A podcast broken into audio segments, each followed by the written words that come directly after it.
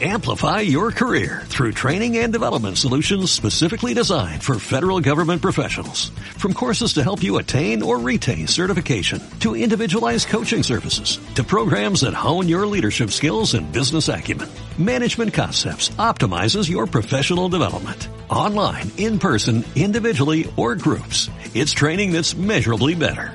Learn more at managementconcepts.com. That's managementconcepts.com. Aquí se habla de una, de una familia un tanto peculiar que vive en la calle Humboldt y de su conducta en los velorios. Eh, no vamos por el anís ni porque hay que ir. Ya se habrá sospechado, vamos porque no podemos soportar las formas más solapadas de la hipocresía. Mi, mi prima segunda, la mayor, se encarga de cerciorarse de la índole del duelo y si es de verdad, si se llora porque es lo único que les queda a esos hombres y a esas mujeres entre el olor a nardos y a café, entonces nos quedamos en casa y los acompañamos desde lejos. A lo sumo mi madre va un rato y saluda en nombre de la familia. No, no nos gusta interponer insolentemente nuestra vida ajena a ese diálogo con la sombra. Pero si de la pausada investigación de mi prima surge la sospecha de que en un patio cubierto en la sala se han armado los trípodes del camelo, entonces la familia se pone sus mejores trajes, espera que el velorio esté a punto y se va presentando de a poco, pero implacablemente. En Pacífico las cosas ocurren casi siempre en un patio con macetas y música de radio. Para estas ocasiones los vecinos condescienden a apagar las radios y quedan solamente los jazmines y los parientes alternándose contra las paredes. Llegamos de a uno o de a dos, saludamos a los deudos y a quienes se reconoce fácilmente porque lloran apenas ven entrar a alguien, y vamos a inclinarnos ante el difunto escoltados por algún pariente cercano. Una o dos horas después toda la familia está en la casa mortuoria, pero aunque los vecinos nos conocen bien, eh, procedemos como si cada uno hubiera venido por su cuenta y apenas hablamos entre nosotros.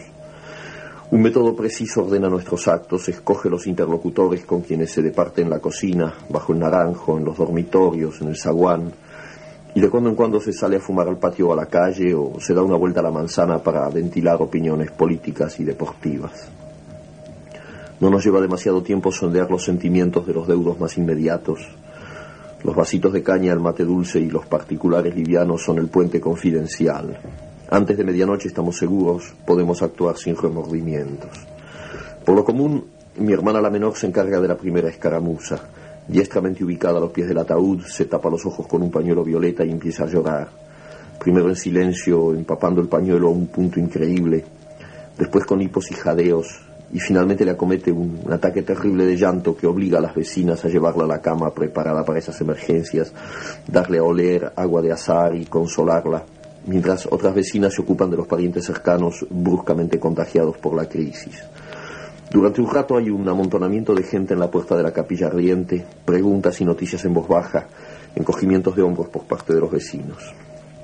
Agotados por un esfuerzo en que han debido emplearse a fondo, los deudos amenguan en sus manifestaciones y en ese mismo momento mis tres primas segundas se largan a llorar sin afectación, sin gritos, pero tan conmovedoramente que los parientes y vecinos sienten la emulación, comprenden que no es posible quedarse así descansando mientras extraños de la otra cuadra se afligen de tal manera y otra vez se suman a la deploración general, otra vez hay que hacer sitio en las camas, apantallar a señoras ancianas, aflojar el cinturón a viejitos convulsionados. Mis hermanos y yo esperamos por lo regular este momento para entrar en la sala mortuoria y ubicarnos junto al ataúd. Por extraño que parezca, estamos realmente afligidos.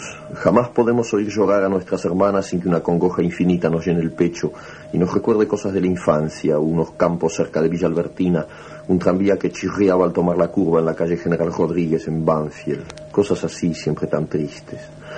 Nos basta ver las manos cruzadas del difunto para que el llanto nos arrase de golpe nos obliga a taparnos la cara avergonzados.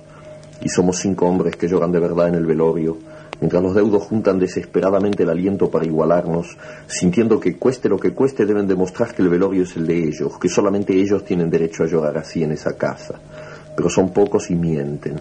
Eso lo sabemos por mi prima segunda la mayor y nos da fuerzas.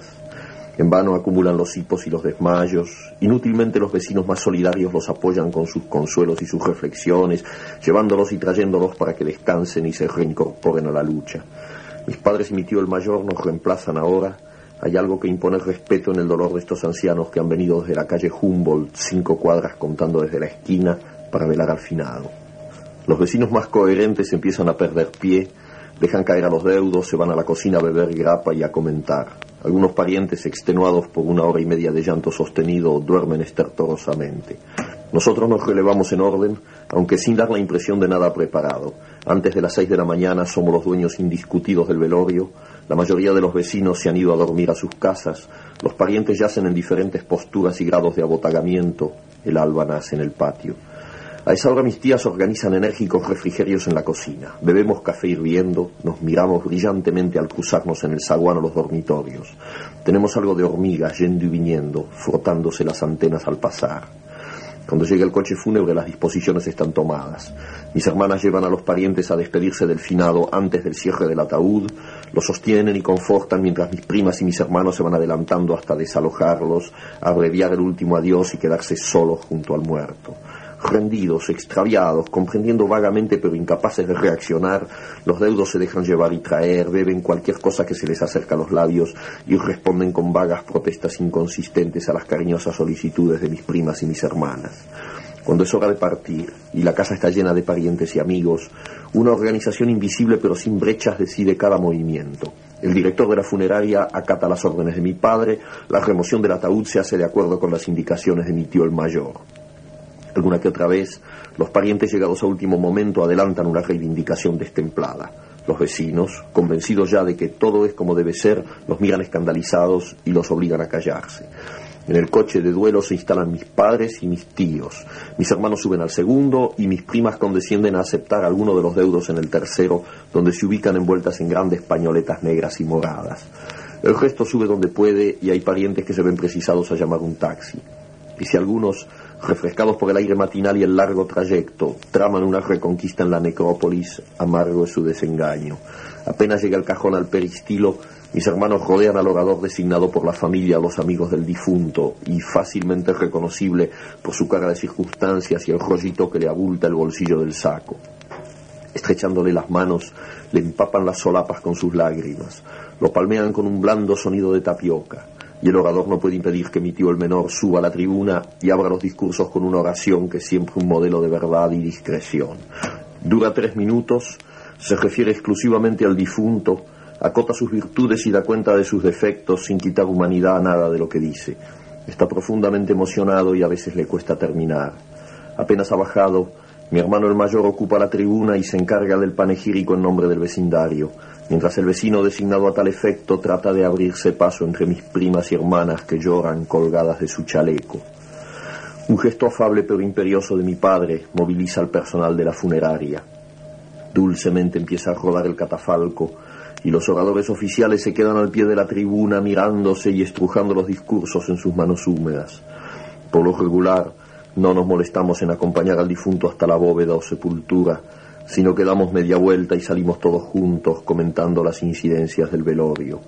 Desde lejos vemos como los parientes corren desesperadamente para agarrar alguno de los cordones del ataúd y se pelean con los vecinos que entre tanto se han posesionado de los cordones y prefieren llevarlos ellos a que los lleven los parientes.